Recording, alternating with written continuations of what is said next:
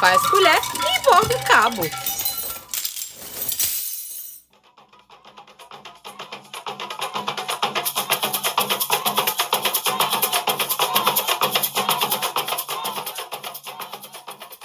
Oi, pessoal. Meu nome é Maeleide Lopes, sou educadora do Centro Cultural Vale Maranhão e hoje eu vou falar sobre as Índias Tapuias do Boi de Leonardo. Tapuia é uma palavra de origem tupi para se referir de forma genérica a povos inimigos. No período da colonização, esse termo foi apropriado pelos portugueses para designar diferentes nações indígenas que ofereciam resistência ao processo de invasão do interior do Brasil. Apesar do uso pejorativo pelo europeu, atualmente o significado dessa expressão remonta à força e à coragem desses povos. No universo do Buma Meu Boi do Maranhão, as Índias Tapuias são personagens que aparecem em alguns grupos de sotaque de Zabumba, denominação dada ao estilo da manifestação, conhecido pela presença marcante desse instrumento. São elas que protegem o boi junto aos espíritos da floresta. Na chegada do grupo, tomam a frente, formando um cordão de defesa chamado trincheira. Abrem passagem para o batalhão, ao mesmo tempo em que fazem sentir a imponência de sua presença. O ímpeto dessa personagem retoma as qualidades de força, coragem e resistência guardadas na origem da palavra tapuia.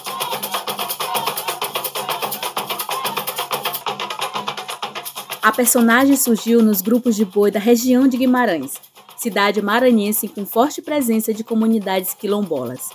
Em São Luís, a trajetória das tapuias permanece associada a esses territórios de luta e resistência, pois foi no bairro da Liberdade, localizado na região correspondente ao primeiro quilombo urbano da capital maranhense, que se originou o Boi de Leonardo, onde apareceram as primeiras índias tapuias da ilha.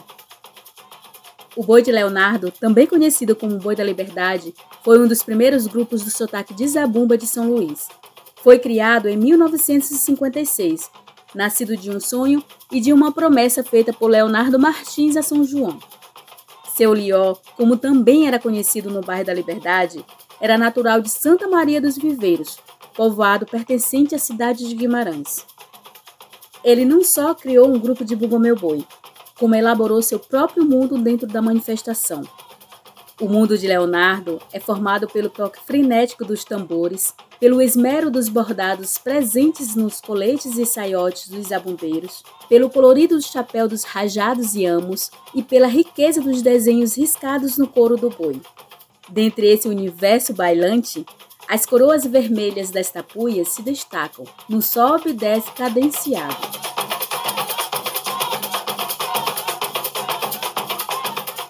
A indumentária, os passos saltitantes e a vivência de meninas, moças e senhoras que dão ânimo às tapuias do boi de Leonardo atualizam o sentido histórico da expressão tapuia e dos quilombos, territórios onde a rebeldia negra e indígena convergiram para resistir e lutar por liberdade.